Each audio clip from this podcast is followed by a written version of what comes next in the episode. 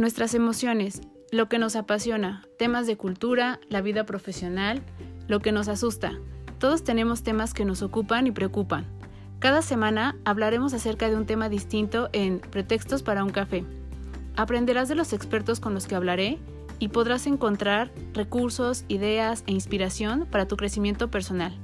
Yo soy Claudia García, ve por tu café que ya vamos a comenzar.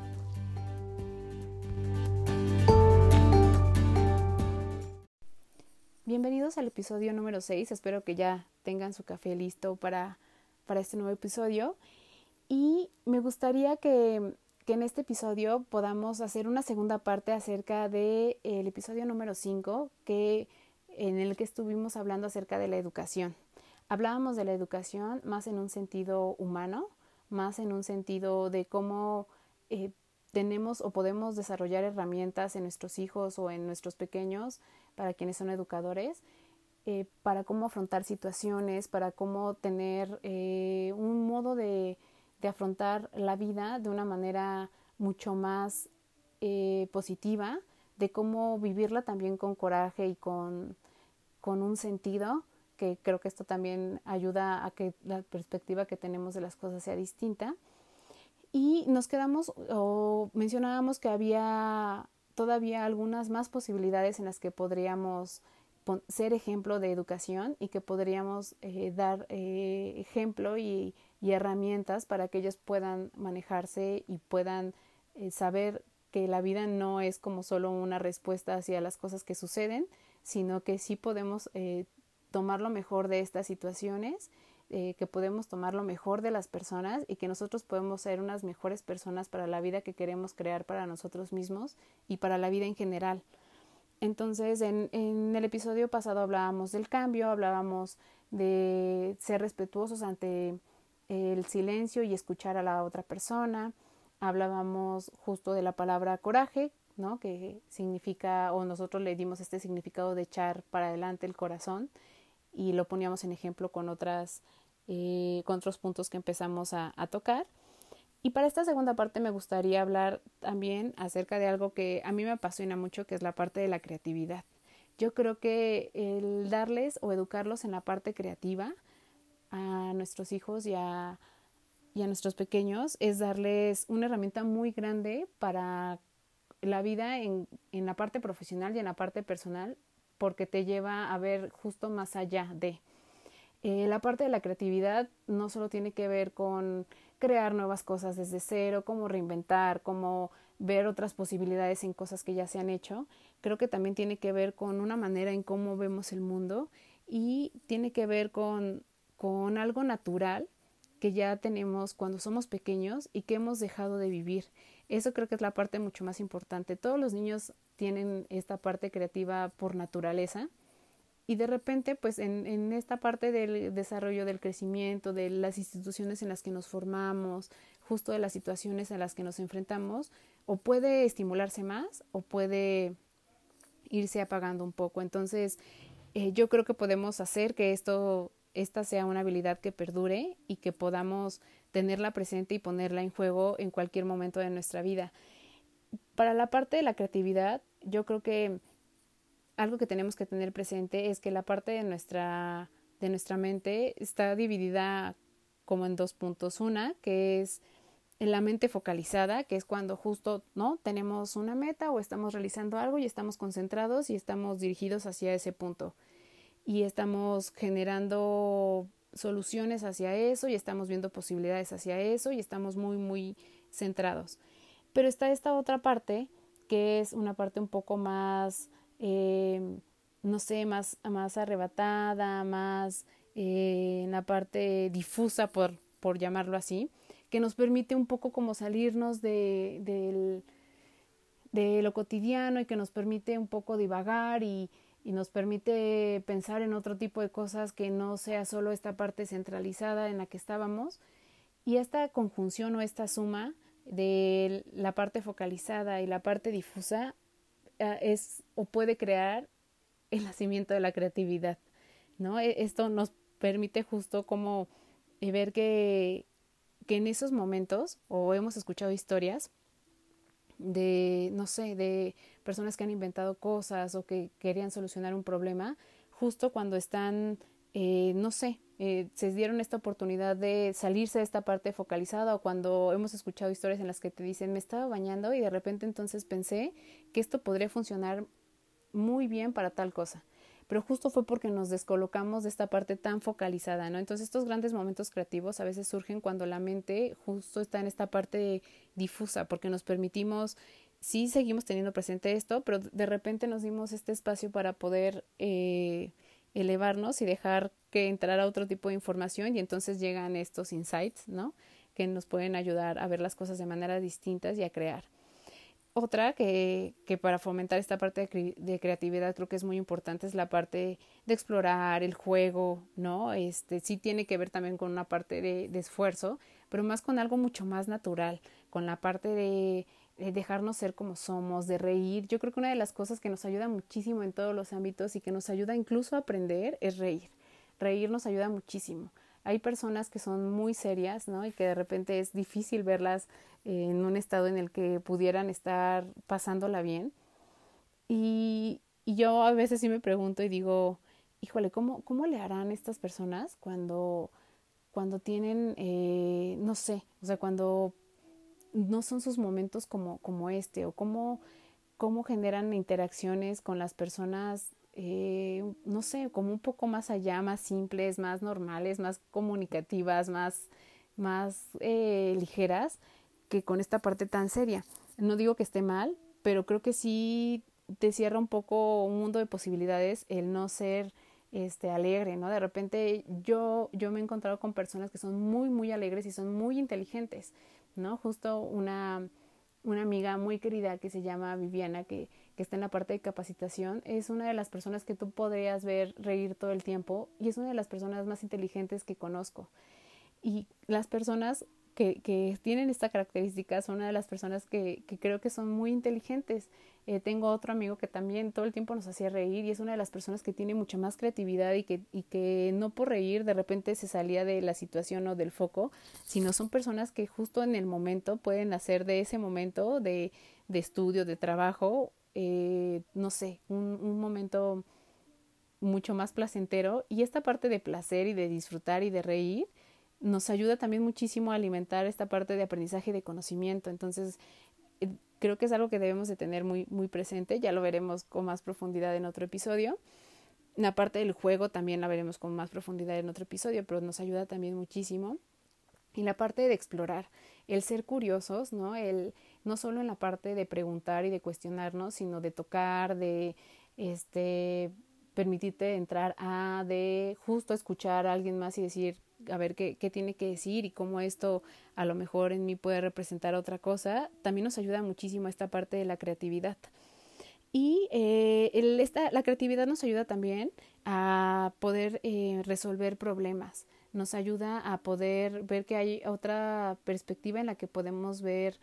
justo si hay alguna situación eh, en la que tengamos que tener algún resultado y en la que tengamos, por muy serio que sea, la creatividad nos ayuda a ver otras posibilidades y a abrirnos a otros eh, puntos de vista que nosotros mismos nos podemos generar, pero que no nos damos permiso por el estado en el que nos encontramos.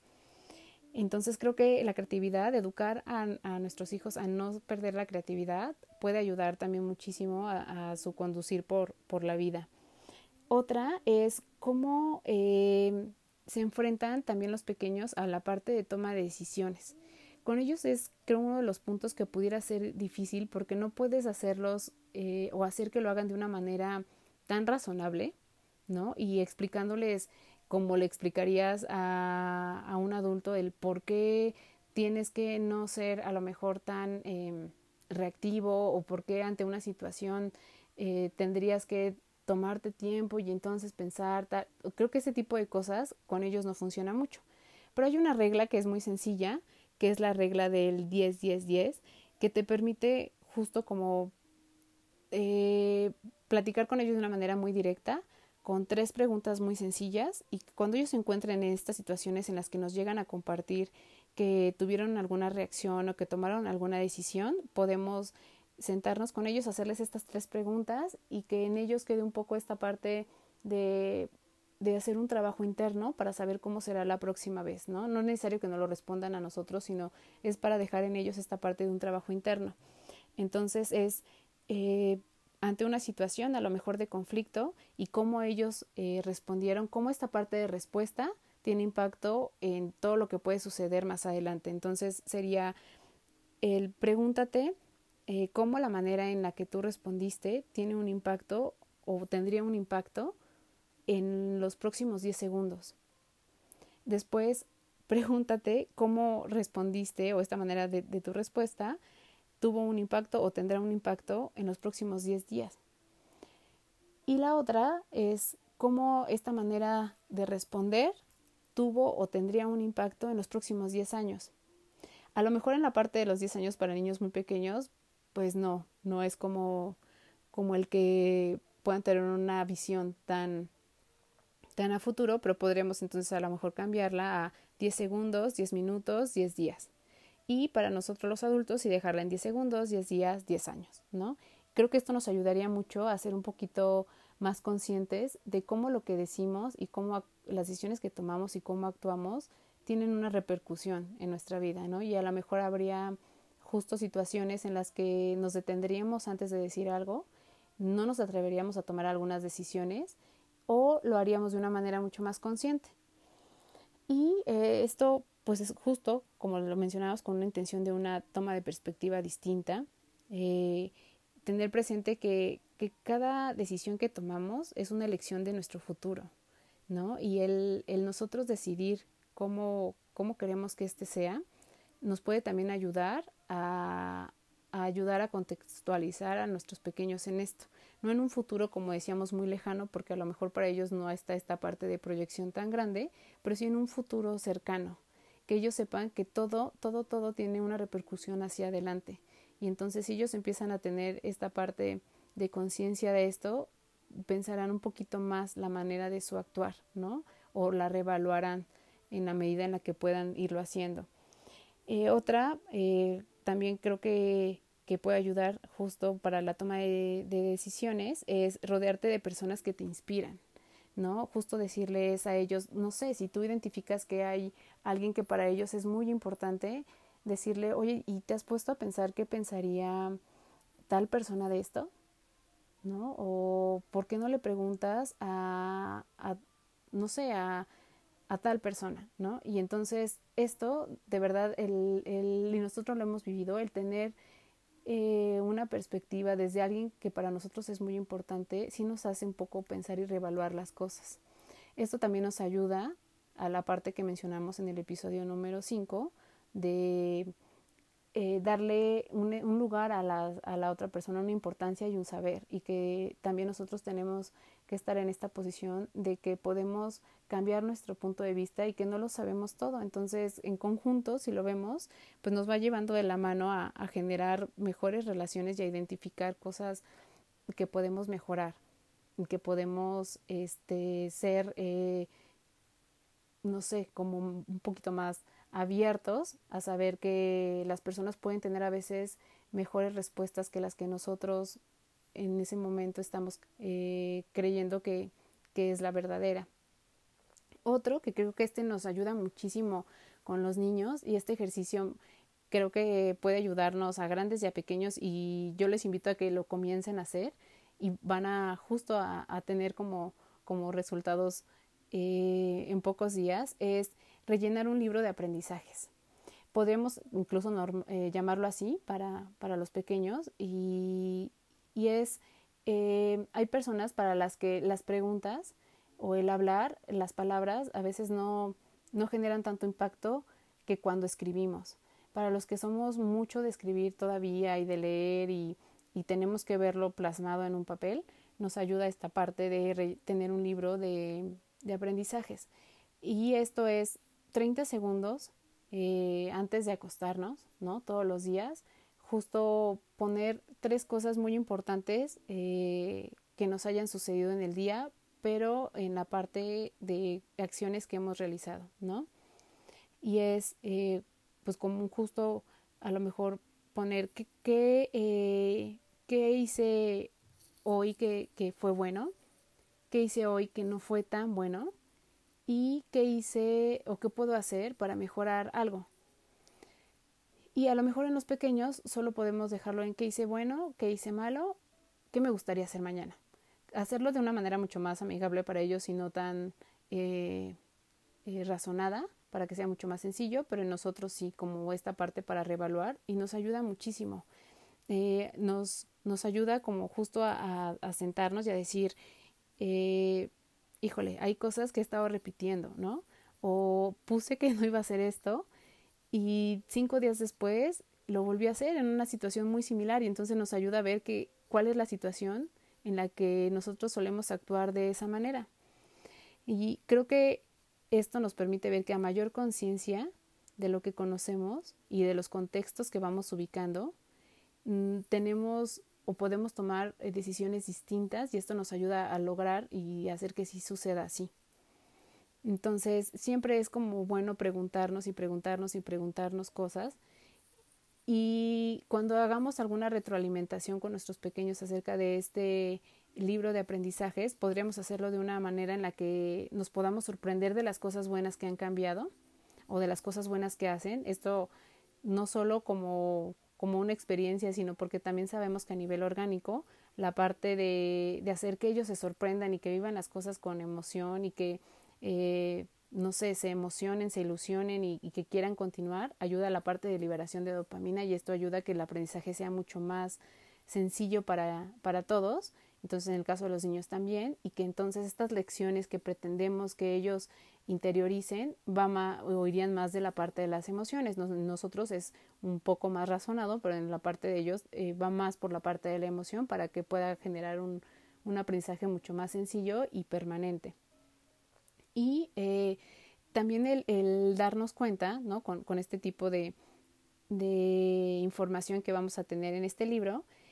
que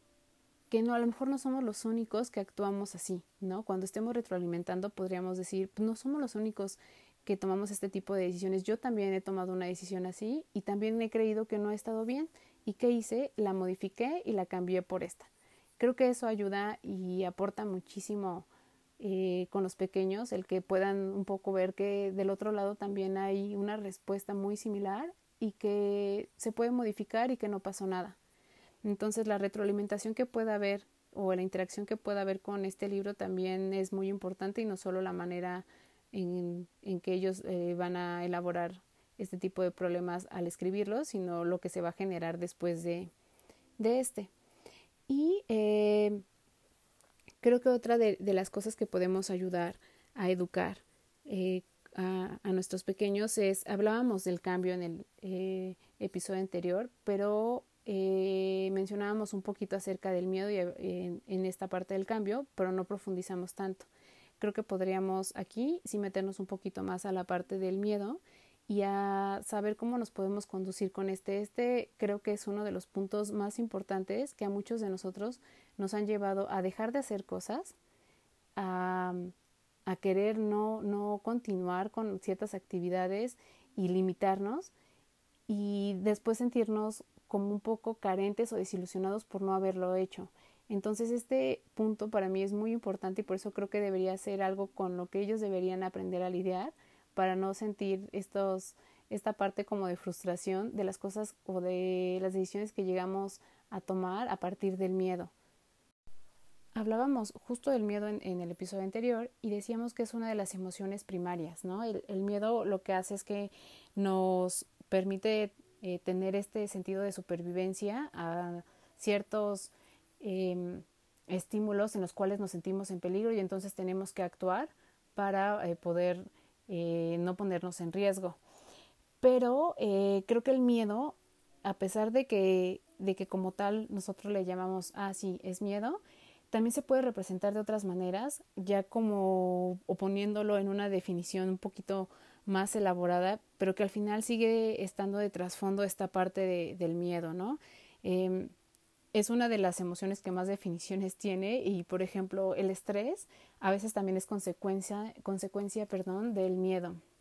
El pánico, pues bueno, que ya es como el miedo más elaborado, tiene esta parte primera de miedo y que después se convierte ya en, en una emoción mucho más grande y que ya es más difícil de trabajar. El evitar cosas, el, tener a veces pesadillas, el eh, ser solitarios, detrás de todo esto hay muchas veces miedo. Entonces puede tener otras definiciones que nosotros no decimos es miedo, sino es, ah, es una manera de ser, es una manera de actuar ante la vida y en realidad detrás de este puede haber, haber miedo. Entonces creo que es por esto que es uno de los puntos que deberíamos de tratar eh, de educar de una manera mucho más positiva y dando más herramientas a, a nuestros hijos, eh, porque justo lo que queremos es, pues bueno, eh, con este miedo, que es de la parte, identificar cuál es la parte justo como más, más sutil, cuál es la parte en la que tú te encuentras más vulnerable y en cuáles eh, queremos desarrollar justo para que no sucedan o no te encuentres en estas situaciones en las que te paralizas o en las que tu respuesta no es ante este no es lo mejor, ¿no? Eh,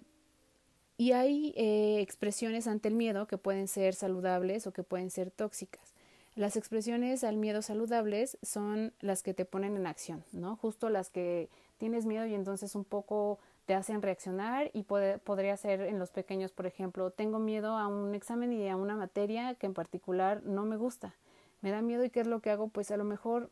eh, comienzo a estudiar con anticipación y entonces eh, comienzo a,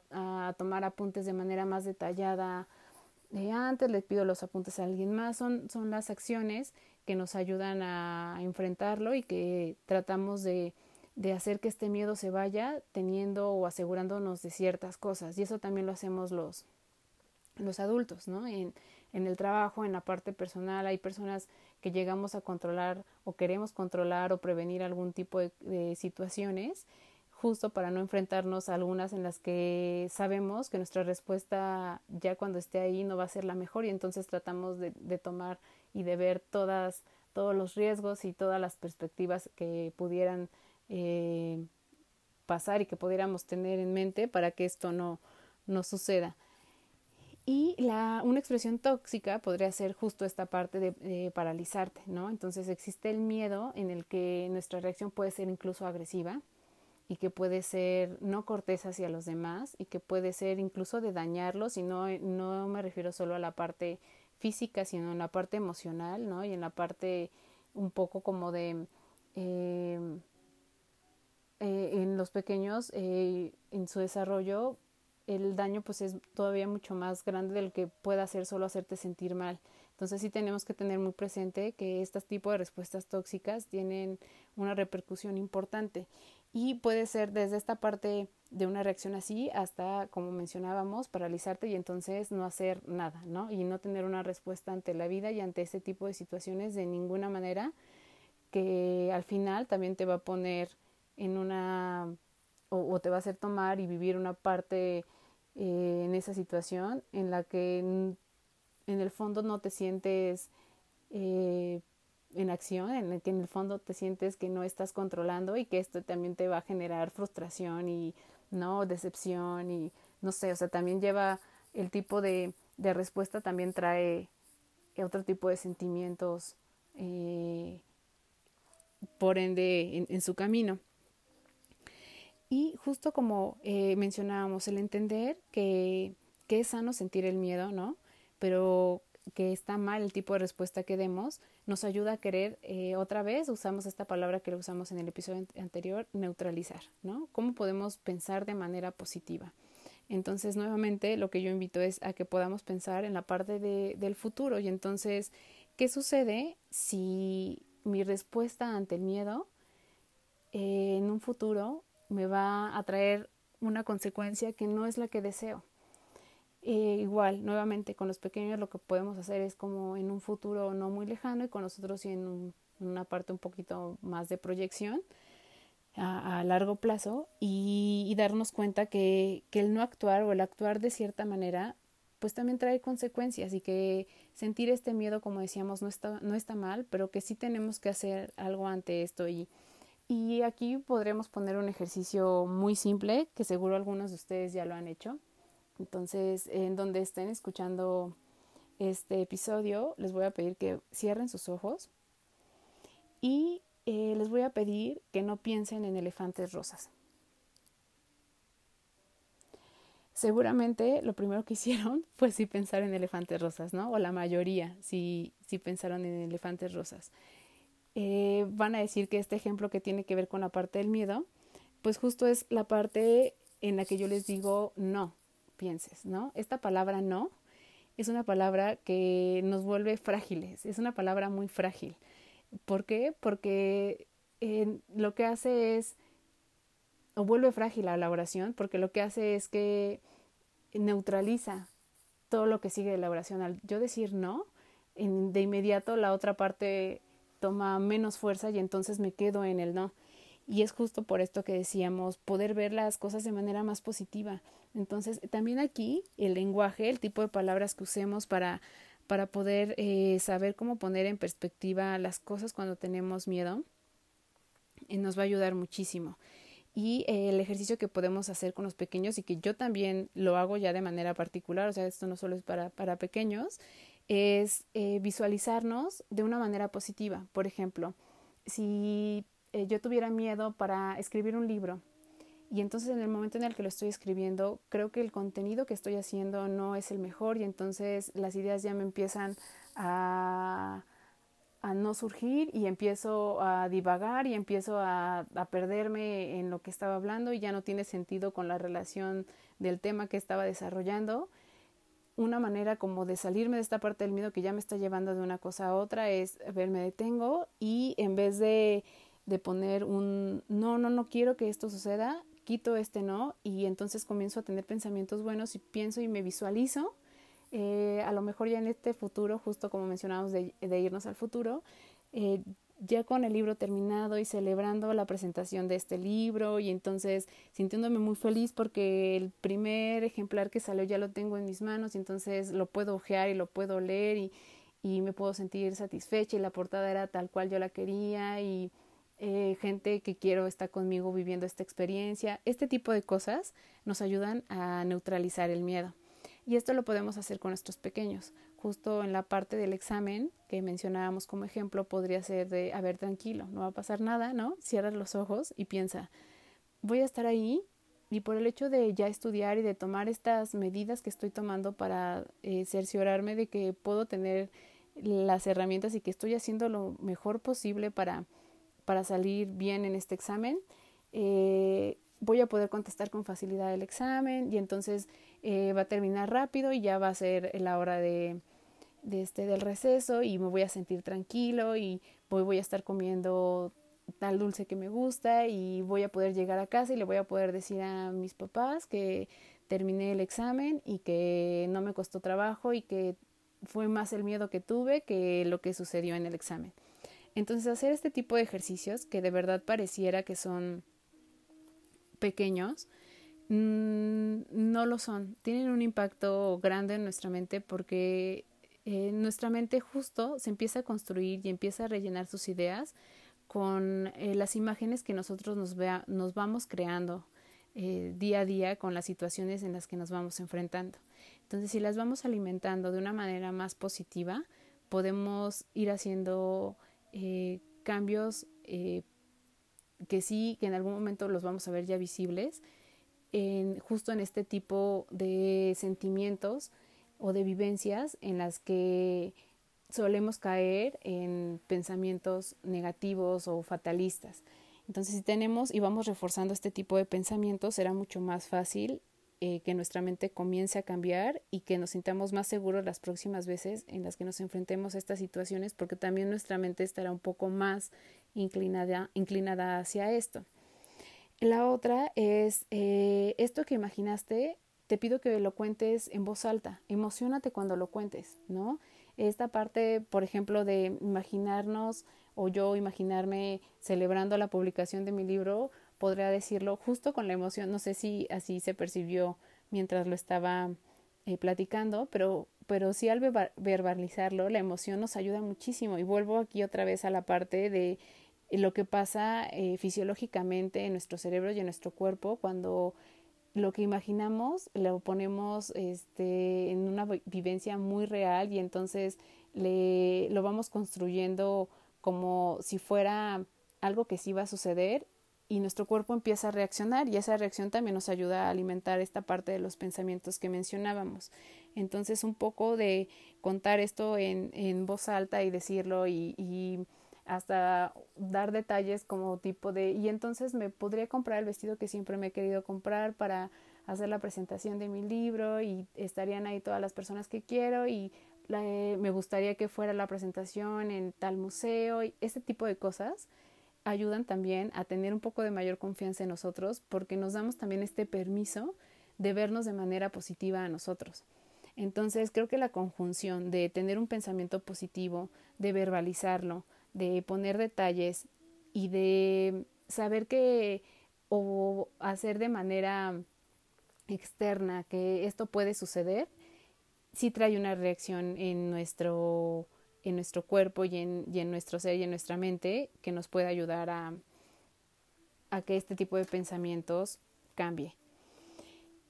Y pues bueno, justo eh, hablando, eh, siguiendo por la misma línea del miedo y, y, hablando de neutralizarlo, pues podemos también hacerlo nuevamente mediante la risa, ¿no? Este, sonriendo, pasándola bien, este, recibiendo cariño también, ¿no? Teniendo conversaciones fluidas con la gente, eh, ayudar a encontrar como este camino de decir, bueno, ya estoy eh, estudiando para esto, ¿no? No me voy a estresar, voy a tratar como de disfrutarlo, entonces pues pongo música que me guste y pues eh, si tengo que estudiar lo voy a tratar de hacer de la mejor manera y me voy a comprar las galletas que me gustan y me las voy a comer y en la parte, por ejemplo, que yo mencionaba de eh, recibiendo amor, nosotros podremos tener actos cariñosos mientras vemos que nuestros hijos están haciendo algo por esforzarse eh, por combatir este miedo. Creo que esto también, nuevamente, tanto en la parte emocional y de registro que queda en la mente como en la parte química en nuestro cuerpo, va a tener efectos muy positivos y eh, lo podemos hacer también nosotros con nosotros mismos, ¿no? Al, no sé, si tengo miedo de hacer alguna presentación, porque en esta presentación que, que voy a hacer también eh, viene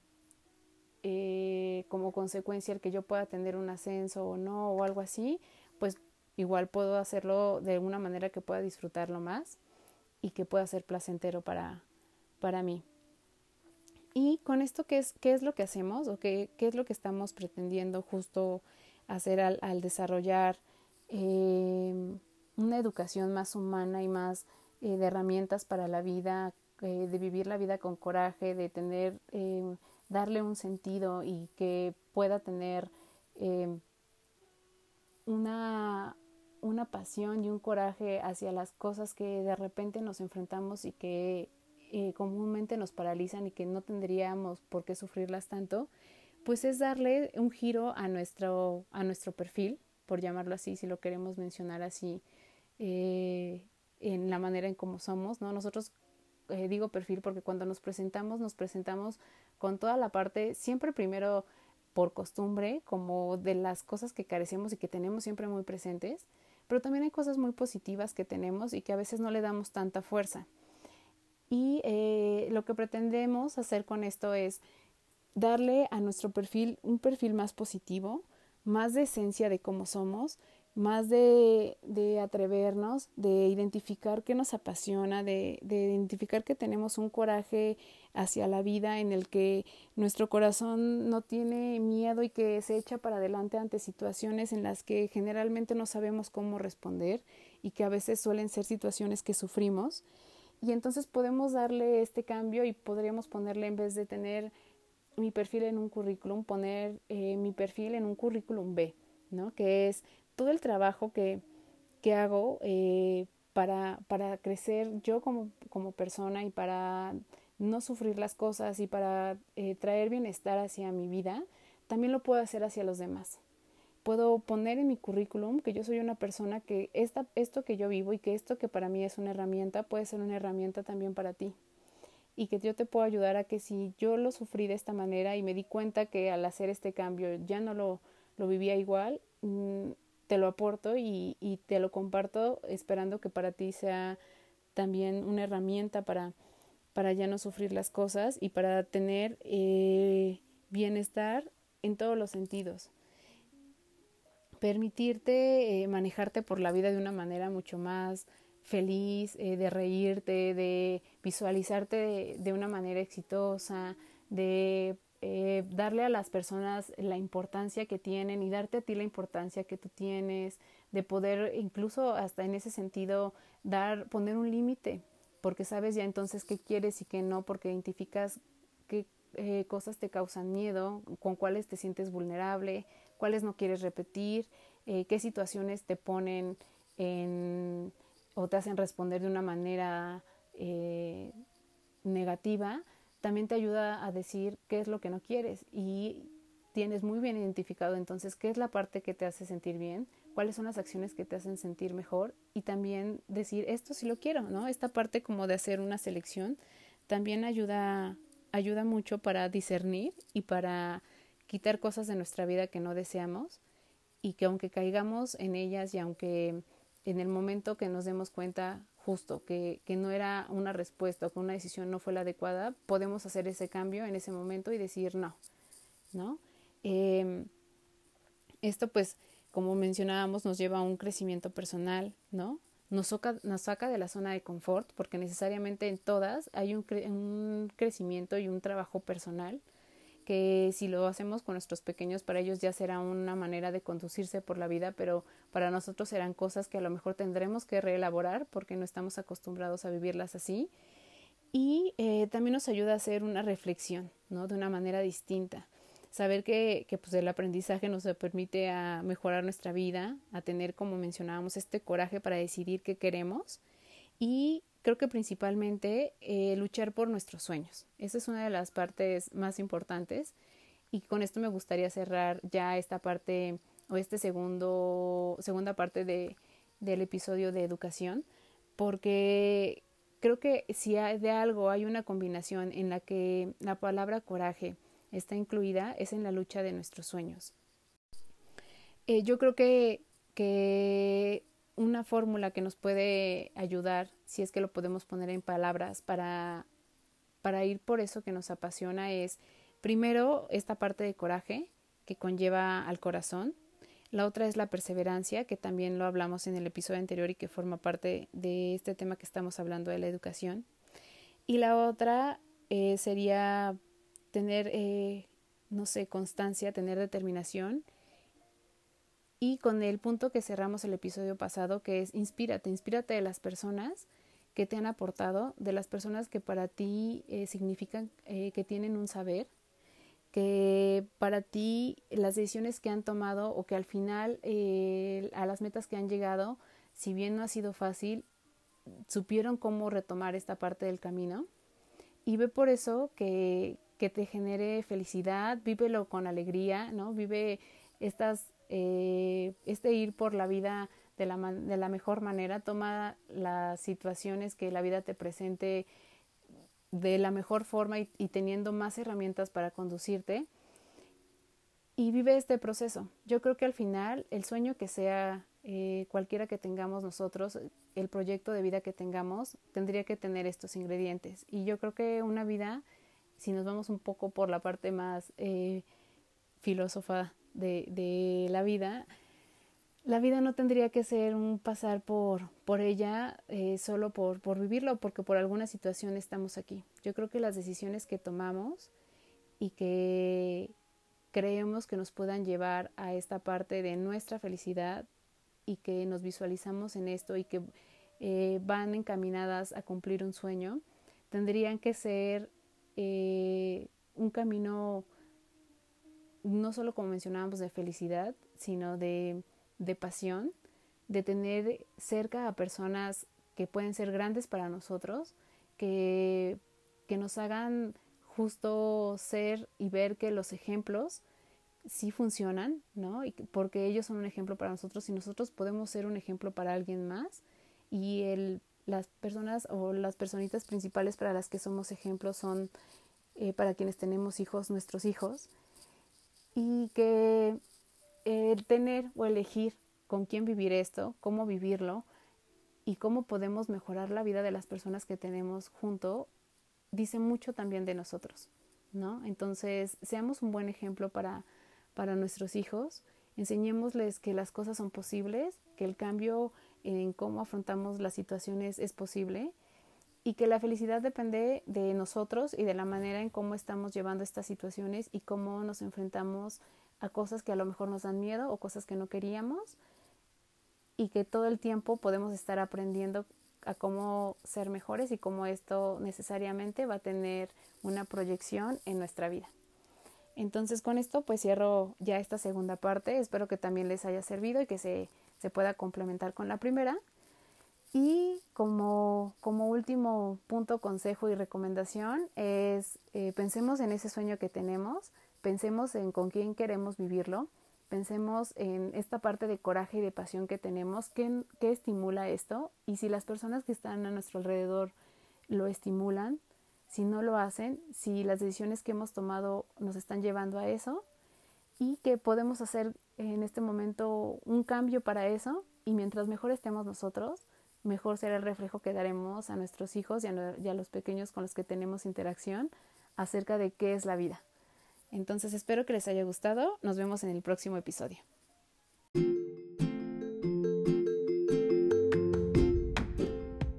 Muchas gracias por estar aquí. Nos escuchamos en el próximo episodio con un pretexto más para hablar de otro tema.